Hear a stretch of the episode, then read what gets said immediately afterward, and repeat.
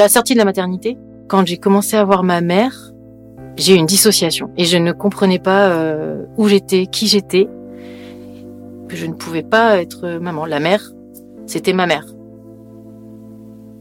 Et est-ce que devenir mère, c'est être un peu moins la fille de sa mère aussi? Oui, devenir mère, c'est être moins la fille de sa mère, sûrement. Mais ça, je, je me suis pris dans la tronche euh, en devenant maman.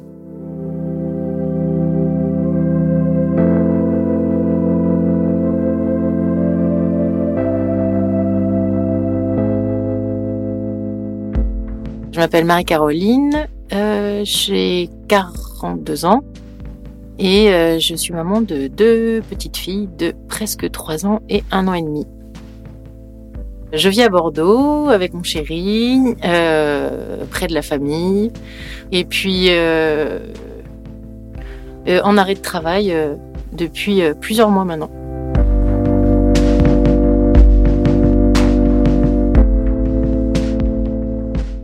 J'ai rencontré Marie-Caroline au lycée juste après le décès de ma mère. L'un de nos premiers sujets de conversation d'ailleurs. Et puis nous avons grandi ensemble, jamais loin l'une de l'autre, ni de sa famille à laquelle je suis très attachée. C'est d'ailleurs dans le studio d'Odezen, le groupe de son frère Alix, que nous réalisons son interview. Le moment est chargé, pour elle comme pour moi. Marie-Caroline fait partie de mes amies sœurs, celles dont on ne se lasse jamais et que l'on finit par connaître par cœur. Mais au cours de notre entretien, j'ai réalisé tout le chemin intérieur qu'elle avait parcouru pour s'émanciper du modèle de ses parents et pour construire sa propre vision du couple et de la maternité.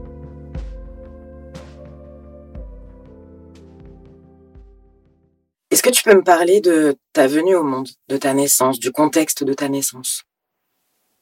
Je suis arrivée, mes parents, ça faisait sept ans qu'ils étaient ensemble. Euh, ma mère a rencontré mon père, elle avait 15 ans, mon père 18 ans. Elle était folle amoureuse de lui, il était fou amoureux d'elle.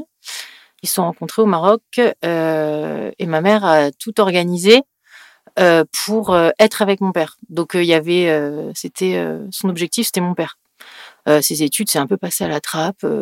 ses amis, non, c'était mon père. Elle avait 15 ans, donc en fait, elle avait, de ce que j'ai compris, quelques copines à l'époque, mais très vite, puis elle avait chopé le beau gosse, quoi. Donc c'était euh, voilà, j'ai l'impression que c'est un peu un challenge et euh, ça a été euh, compliqué parce que mon père est parti en France, elle est restée au Maroc deux ans, ils sont restés séparés et entre temps, elle, elle a perdu son frère d'une leucémie, elle avait 17 ans, il en avait 18.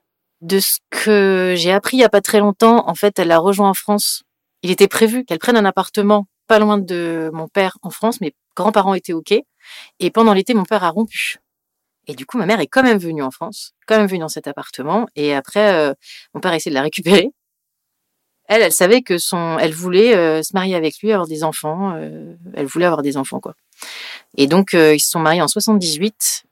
Et puis, elle est tombée enceinte en 79. Je suis née en janvier 80. et là, ma, ma, mère, par contre, était, ils étaient à Bourges, dans une maison de campagne, au milieu. J'ai vu la maison. Il y a rien aux alentours il y a rien à des kilomètres à la ronde. Et puis ma mère qui était tout seule avec moi et mon père qui était militaire à l'époque et qui était en caserne et en manœuvre euh, tout le temps. Et donc elle m'expliquait qu'elle faisait des tours euh, dans ce domaine-là, euh, dans la forêt, toute seule avec moi. Mais donc en fait on était toutes les deux quoi. Et donc j'imaginais sa solitude en fait, c'est fou alors qu'elle ne m'a jamais parlé de solitude. Comme si je comprenais la fusion qui est, enfin les racines de notre fusion avaient peut-être pris leur source à cet endroit-là. Et après, mon frère est arrivé, et puis bah pareil, tous les deux, deux bébés, euh, puisqu'on a 14 mois d'écart, et à Bourges, du coup, dans cette campagne. Mon père a été muté en Allemagne, euh, à Trèves, où ma sœur est née. Mes parents ont eu trois enfants en trois ans. Entre-temps, la mère euh, de ma mère est décédée.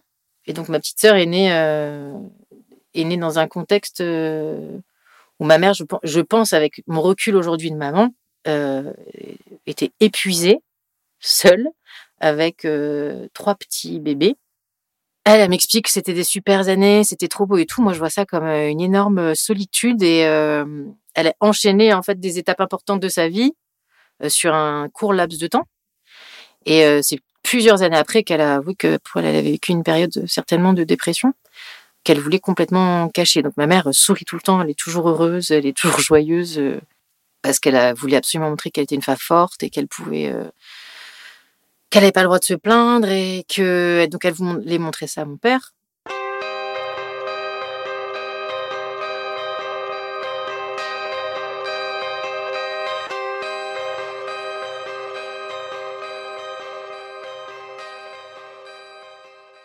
On est arrivé euh, d'Allemagne dans un petit village qui s'appelait Châteaufort, qui était un petit village de Gaulois, comme disait mon père, un petit village médiéval avec une partie euh, toute neuve avec que des maisons nouvelles. Et il y avait plein de familles euh, avec deux, trois, quatre enfants euh, qui arrivaient tous en même temps dans ce quartier. donc ma sœur avait moins d'un an, moi je rentrais en maternelle et mon frère un peu plus jeune, un an de moins. Et voilà, et en fait, je pense que ça a été un cadeau, ce village, pour mes parents et pour nous, parce que on a vécu comme dans une grande colonie de vacances pendant dix ans, quoi. Les portes euh, des maisons étaient tout le temps ouvertes. Euh, on rentrait chez les uns, chez les autres euh, comme ça. On avait tous des enfants de la même génération. Ma mère avait monté une association avec une autre maman et donc après c'est devenu une grosse asso pour permettre à tous les enfants du village de faire des activités à moindre coût. Donc du coup il y avait des cours de musique, des cours de danse, du sport et du coup tous les enfants du village, c'était le c'était devenu un peu le cœur du village. Et donc, on était tous bourrés d'activités euh, tout le temps. Donc, je courais entre la musique, euh, euh, la danse, les activités d'orchestre, enfin bon. Et en plus, c'était un petit village, on était très en sécurité. Donc, moi, j'étais libre, j'étais tout le temps dehors. On était tout le temps dehors. Et on était à vélo tout le temps, on grimpait dans les arbres, on était tout le temps dehors, libre. Quel souvenir tu as de ta relation avec ta mère ces années-là? Est-ce que tu avais des moments privilégiés avec elle, toi? Non. J'ai pas ce souvenir-là. J'ai le souvenir que euh, vers mes vers mes 7-8 ans, je crois, euh, j'avais des grosses, grosses crises d'angoisse, des énormes peurs d'abandon, de mort. J'avais une peur viscérale que mes parents et surtout ma mère meurent ou nous abandonnent. J'avais l'impression que j'étais pas du tout écoutée dans ces dans ses angoisses. Euh, et, voilà. Et ensuite, mon frère en a eu, et ensuite ma sœur aussi en a eu. Et après, ma sœur, je m'en souviens que petite, j'allais du coup la réconforter parce que j'étais tellement empathique parce que j'avais vécu ça euh, quelques années avant. Est-ce que tu arrives à savoir pourquoi?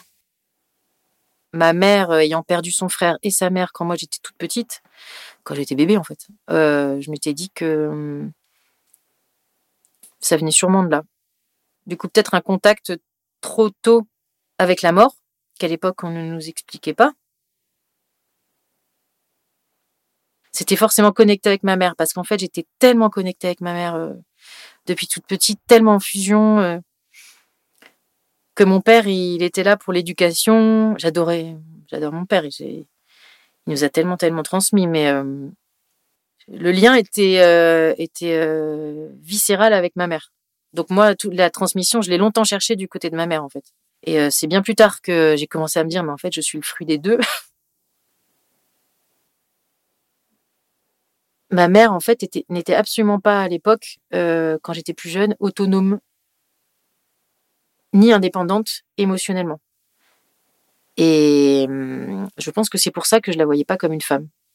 C'était une amoureuse et une mère. Est-ce que tu avais le sentiment de devoir la protéger, ta mère, quand tu étais enfant? Ma mère, je l'ai jamais connue avec ma grand-mère. En fait, j'ai pas de souvenir. J'avais euh, trois ans quand elle est elle décédée. Et donc, il y avait personne au-dessus de ma mère. Euh, ma mère, elle était toute seule, un peu. Elle n'avait pas de maman. J'ai jamais connu la maman, ma mère avec sa maman.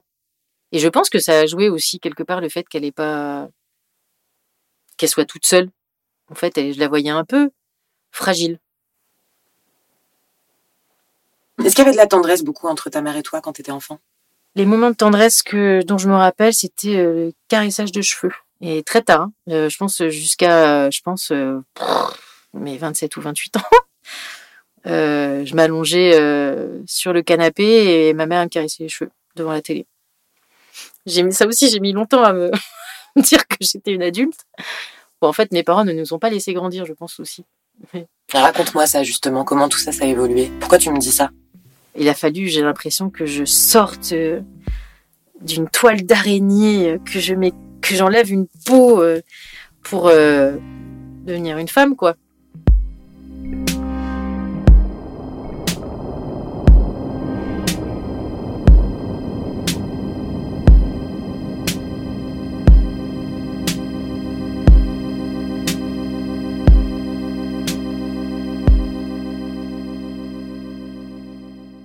Ma mère, elle avait rencontré son frère, son, mon, père, elle avait 15 ans.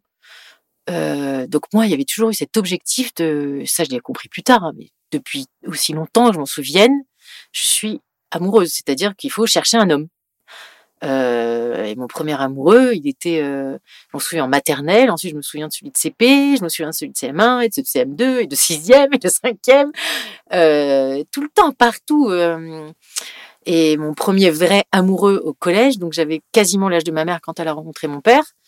Euh, ça a été horrible pour moi quand on a rompu. J'ai rompu en plus parce que j'avais l'impression que je devenais une pute. parce que du coup, j'allais avoir d'autres hommes vu que j'étais plus avec lui. Mais ma mère, elle avait eu un seul homme dans sa vie.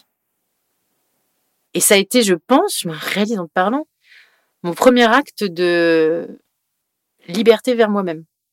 Et j'avais l'impression de dépasser ma mère quelque part. Il y avait un truc et en même temps de transgresser. Et d'ailleurs, ensuite, euh, après, ça a été difficile avec, euh, sur le plan intime avec les garçons pendant plusieurs années, je pense, parce que du coup, j'avais des relations amoureuses, mais sur le plan sexuel, c'était, euh, du coup, c'était compliqué parce que je pense que j'avais pas le droit. Et ensuite, j'ai toujours été vécue dans la dépendance amoureuse et affective. C'était hallucinant. Je réalise avec du recul à quel point je n'existais pas, moi. Comme si j'avais été conditionnée pour être là pour un homme. Comme ta mère, un peu? Comme ma mère. Alors que, paradoxalement, mon père m'élevait pour devenir une femme indépendante.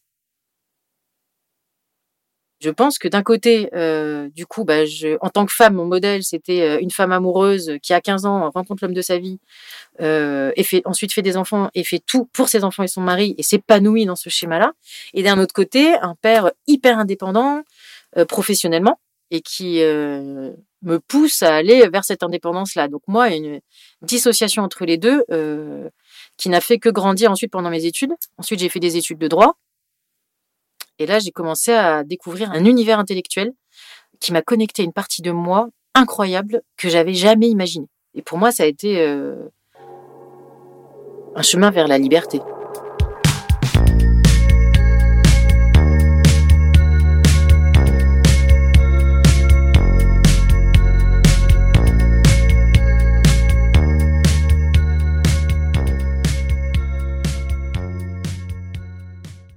Découvre Paris, en plus dans les plus beaux quartiers. Euh, je vis mon indépendance. Là, je, je, je rencontre quelqu'un avec qui je vais rester 9 ans. Euh, parce qu'évidemment, il y a toujours ça derrière quand même. Euh, je peux pas être toute seule. Euh, et puis on attend. C'est inimaginable à l'époque d'être sans homme. Inimaginable. C'est incroyable. Je ne peux pas vivre sans homme. Je ne suis pas capable. euh, il faut chercher un homme, peu importe là où je suis. Raconte-moi cette histoire d'amour. cet homme était très libre, très indépendant. Et moi, j'ai passé 7 ou 8 ans à, sur toute notre relation, à être jalouse, à avoir peur. euh. Et je n'ai compris qu'à la fin de notre relation, quand on s'est séparés, qu'en fait, j'avais été jalouse de sa liberté. Et j'ai tellement bataillé, lutté dans cette relation pour faire comme mes parents. Et lui ne s'est tellement pas laissé faire et moi, c'était viscéral, c'était dans mes tripes. Il fallait absolument qu'on soit fusionnel, qu'on fasse tout ensemble. C'était et j'ai tellement souffert dans cette relation. Euh, ces deux modèles se sont tellement heurtés l'un à l'autre. Mon modèle à moi de couple fusionnel et son modèle à lui de couple hyper indépendant, qu'à un moment donné, pour me m'en sortir et arrêter de souffrir, il a fallu que je trouve une solution. Et là, il a fallu que je... Ben, en fait, que je tombe enceinte. Quand j'ai su que j'étais enceinte, je me mets en position fétale. Donc, je viens de voir le test, il est positif. Et je me dis, mais je, c'est pas moi la mère. Ma mère, c'est ma mère, mais c'est pas moi. Devenir mère, pour toi, c'était prendre la place de ta mère? Ah oui, à l'époque, oui. À l'époque, euh, c'est, je pense, comme si devenir mère, c'était prendre la place de ma mère. Et également, moi, via mon travail et mes études, euh, là, j'avais commencé une thèse en droit. C'est un vrai conflit à l'intérieur de moi parce que là, euh, j'avais toujours imaginé que j'aurais des enfants. Parce que ma, ma mère, euh, mon modèle féminin, euh, forcément, c'est ma mère, donc il faut, je vais être mère à un moment donné. Et là, ça devient réel. Sauf que moi, ma vie, j'ai commencé à la construire en tant que femme. Euh, et que j'adore ma vie, quoi. Et qu'est-ce que que ça va venir tout bouleverser. Mais bon, j'accepte. Comment réagit ta mère? Elle est hyper heureuse. Et puis en fait, ben, j'apprends que je finis par l'accepter et tout, et, et par être OK avec cette idée, et être bien même et tout.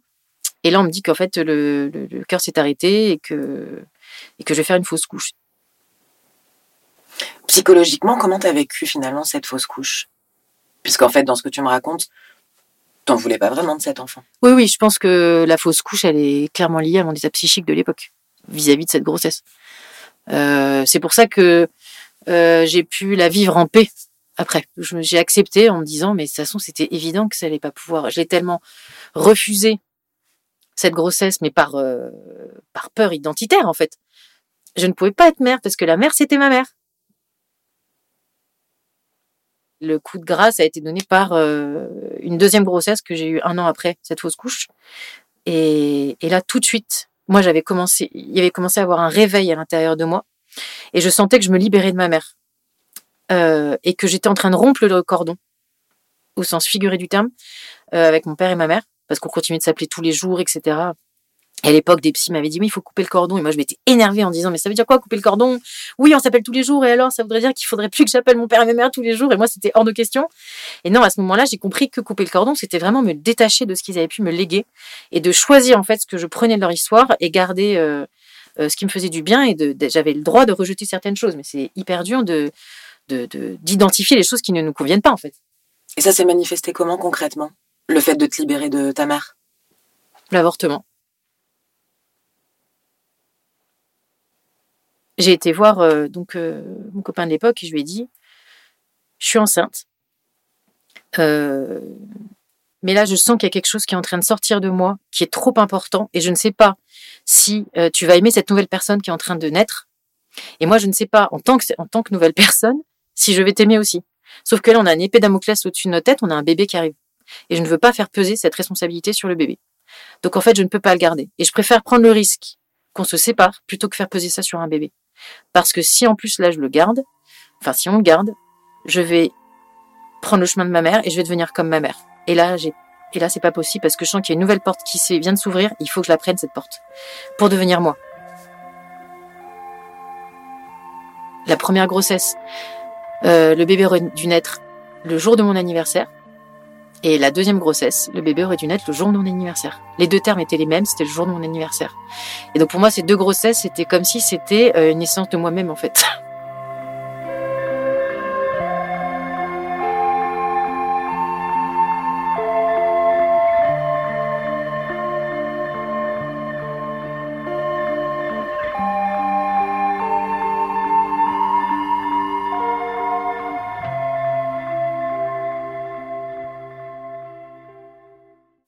Quelle relation tu entretiens avec ta mère pendant toutes ces années? Est-ce que tu es proche d'elle? Toujours? Ou est-ce que tu as besoin de, de te distancier un peu? Enfin, raconte-moi aussi un peu ta relation avec ta mère pendant toute ta transformation. Elle, euh, je suis en lien quotidien. Elle participe à toutes mes réflexions parce que dès que j'ai une réflexion, il faut que elle est liée en fait à tout mon travail. J'avais besoin de me comprendre et puis je sentais que ça les bousculait aussi et ça me faisait plaisir de les bousculer parce que je je pouvais pas évoluer si eux n'évoluaient pas aussi. Qu'est-ce que tu voulais faire bouger chez ta mère? Bah pour qu'ils m'autorisent à changer, il fallait que eux-mêmes changent. Et d'ailleurs, c'était ce qui était en train de se passer. hein. Ma mère euh, était euh, avait euh, fait un travail sur elle euh, pour justement s'autonomiser de mon père, ce qui avait beaucoup bousculé mon père. Donc mon père forcé avait dû le faire, avait dû faire la même chose. Ils en sont sortis hyper épanouis et ils sont repartis après pour 20 années beaucoup plus épanouis ensemble. Et petit à petit, lentement mais sûrement, j'ai créé des branches qui n'étaient plus un homme jusqu'à ce qu'à un moment donné, je me sente pff, plantée, que je ressente vraiment une liberté à l'intérieur de moi euh, de femme. Donc pour exister, je ne peux plus être dans un couple passionnel. Et là, c'était pour moi mais un- une trahison du modèle de mes parents. Et j'avais l'impression de quelque part de trahir ma mère parce qu'en fait, j'avais besoin qu'elle devienne femme pour moi voir comment on faisait. Et en même temps, être mère, c'est aussi être femme. Mais complètement. C'est une façon, en tout cas, d'être femme. Complètement, c'était vraiment. euh, Mais moi, en fait, je la sens. En fait, euh, j'ai mis longtemps à comprendre que euh, je ne la sentais pas libre de mon père. Je la sentais en fait euh, prise dans un lien à mon père qui l'empêchait d'être elle-même. Et je pense que ces liens-là que j'ai toujours vécu ensuite en couple m'a tellement emprisonnée, m'empêchait d'être heureuse que j'avais du mal à imaginer qu'elle puisse l'être. Et là, finalement, c'est moi qui devenais femme Et j'ai l'impression de, du coup, c'est très vertigineux, quelque part, de dépasser sa mère. J'accédais à quelque chose auquel elle n'avait jamais accédé, j'avais l'impression.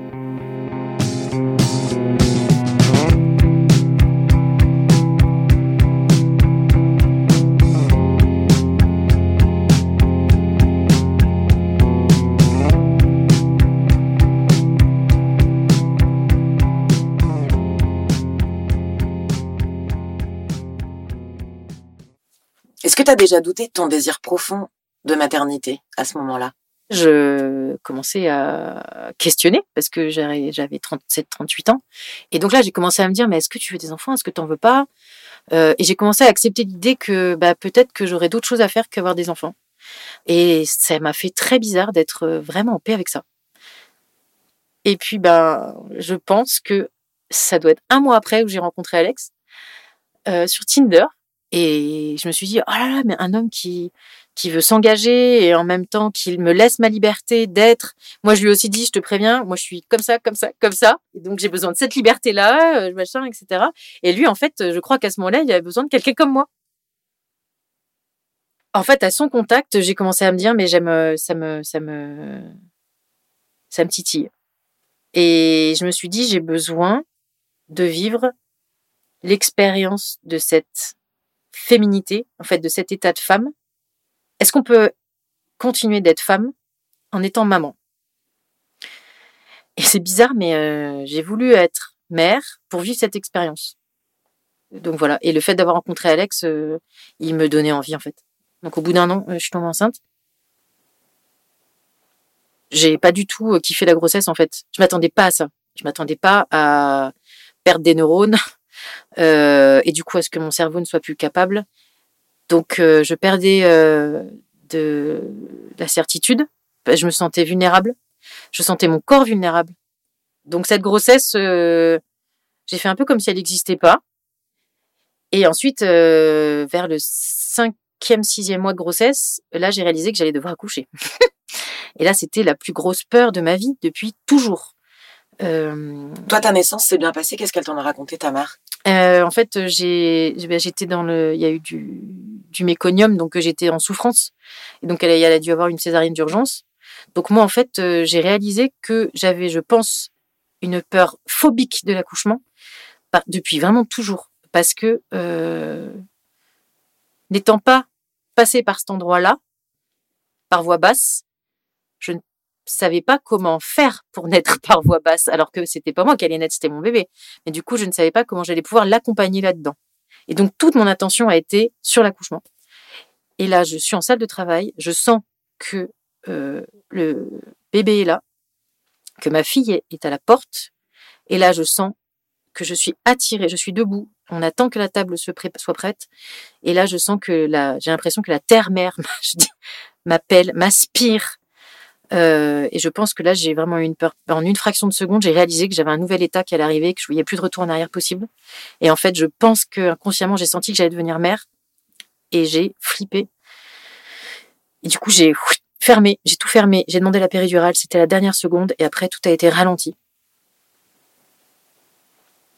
Qu'est-ce qui te faisait tant peur que ça dans cette nouvelle identité de mère? Pour moi, euh, devenir mère, c'était se perdre. Et ensuite, bon, ma fille a été mise sur moi et là, euh, ça a été l'explosion de d'amour et de, enfin, c'est complètement fou. Quand mon Elora Margot est née, euh, donc mon aîné, euh, il y a eu plusieurs semaines durant lesquelles j'avais l'impression de plus exister aux yeux de ma mère. Et j'avais l'impression que quand elle rentrait dans une pièce et que j'avais Elora Margot dans mes bras, c'était un peu comme si elle me poussait une image un peu. Elle me mettait de côté, elle me regardait pas, elle me poussait, elle prenait ma fille, et moi j'existais plus. Donc effectivement, je et en plus euh, c'est la naissance d'Elora Margot qui a fait devenir ma mère grand-mère. Et donc elle aussi a dû découvrir son statut de grand-mère et je pense qu'elle avait imaginé, elle avait toujours, euh, elle m'avait toujours raconté comment elle serait grand-mère. Et pour moi, elle serait grand-mère comme elle avait été mère. Et en fait, non. elle est beaucoup plus libre et indépendante qu'à l'époque. Et donc, du coup, moi, ça me fait vachement bizarre de, Alors que j'ai toujours demandé d'être euh, libre et indépendante. Et elle devient femme maintenant. Euh, et du coup, bah, les grands-mères euh, différemment. Est-ce que le fait d'être mère de fille, ça te reconnecte aussi à ta féminité? Ça me m'ouvre une part de moi euh, qui est de douceur et de, de, de connexion à l'univers et aux autres femmes et à, à- qui est d'une puissance euh, incommensurable, comme, euh, comme l'accouchement d'ailleurs. Enfin, c'est une expérience que, que je suis tellement heureuse de vivre. euh, je sais pas si j'aurais pu être mère de garçon. Vraiment, je me pose la question. Euh, je suis très contente d'avoir un neveu parce que comme ça, peut-être que j'aurais pas à avoir de garçon. Est-ce que ça me reconnecte à ma féminité? Oui, je vois clairement un miroir de moi dans mes filles, c'est fou. euh. Bon, après, j'en ai conscience, donc je me dis ça peut peut-être les sauver de mes projections, d'en avoir conscience.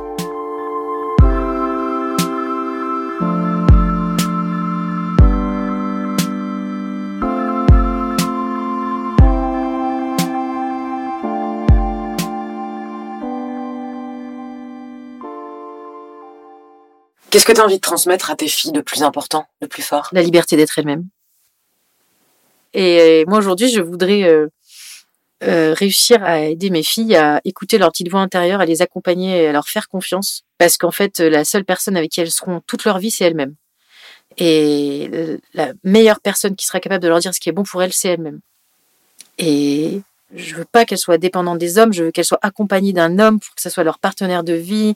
On se tient main dans la main, on, avance côte à côte, quoi. Pas on se fusionne, on se répare l'un l'autre. Tout ce que j'ai connu pendant toutes ces années, c'est et encore histoire, encore encore une fois, c'est pas un- une, une critique parce que moi j'ai vu mes parents faire ça et, leur histoire est magnifique. C'est l'une des plus belles histoires d'amour que je connaisse autour de moi. Et donc c'est euh, c'est très bizarre hein, euh, de dire ça, mais c'est là ils auraient fêté leurs 50 ans.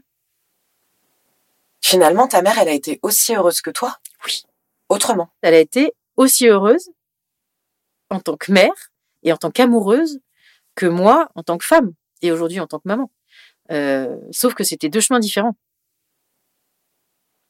Où est-ce que tu en es aujourd'hui avec ta mère? Euh, je suis encore en recherche de, de cette nouvelle relation parce que j'ai l'impression de lui avoir pris sa place. Je sais pas pourquoi j'ai l'impression, j'ai cette impression. Euh, Peut-être parce que je me sens plus sa fille. En fait, je me sens sa fille, mais différente. Et ça me fait très bizarre parce qu'en fait, j'ai été sa fille très longtemps vu que j'ai eu des enfants tard. Euh, donc, euh, finalement, avoir des enfants à 39-40 ans. euh, et puis, je suis devenue femme entre temps. Donc, je sais pas comment dire. j'ai pas besoin d'elle de la même manière. Donc, il y a aussi quelque chose d'une nouvelle relation à créer en étant, en devenant mère. Moi-même. Et puis, elle a perdu une fille aussi. Donc, euh, elle en a plus qu'une. Euh, mais elle devient trois fois grand-mère en même temps. Donc, euh, il y a quelque chose de nouveau euh, qui se construit. Qu'est-ce que tu aimerais dire à ta mère aujourd'hui? Si tu pouvais t'adresser à elle, là, tu sais qu'elle va l'écouter, ce podcast. Qu'est-ce que tu as envie de lui dire? Elle a tout le temps été présente, elle a, tout le temps été patiente, elle a tout le temps été aimante, elle a tout le temps été encourageante. Euh, elle nous a encadrés, elle nous a poussés, elle nous a soutenus, elle ne nous a pas jugés, jamais. Enfin, je veux dire, il n'y a pas plus parfait que ça, quoi. Enfin, pour grandir. C'est, enfin, en tout cas pour moi. Donc déjà, merci. Et que j'espère pouvoir apporter tout ça à mes filles. tout en, en vivant cette vie de femme. Mon père aujourd'hui euh, donc nous a quittés. euh, ma mère me dit que euh, m'a dit ce matin qu'elle elle avait l'impression que bah, justement elle c'était la première fois que de sa vie qu'elle était seule avec elle-même et qu'elle se reconnectait finalement à elle-même. Mais elle avait 15 ans la dernière fois qu'elle était seule. Et qu'elle allait peut-être commencer à devenir une femme finalement. Maintenant, il fallait qu'elle apprenne ça. Et je lui dit, bah, toi, tu vas m'apprendre à être mère et moi, je vais t'apprendre à être femme. Et euh, enfin, c'est incroyable, quoi. J'ai envie de l'aider à construire les branches à l'intérieur d'elle-même pour que elle ait confiance euh, dans le fait que ça va être magnifique, euh, cette nouvelle vie seule, euh, parce que vivre en tant que femme, libre, c'est beau et c'est puissant. Et que la vie, là, lui offre ça quelque part. C'est bizarre à dire, mais j'ai envie d'être là euh, pour lui donner confiance dans ce chemin qu'elle va entamer. Parce que si elle veut vivre heureuse, elle n'a pas le choix. Et je crois qu'elle l'a compris, qu'elle le sait.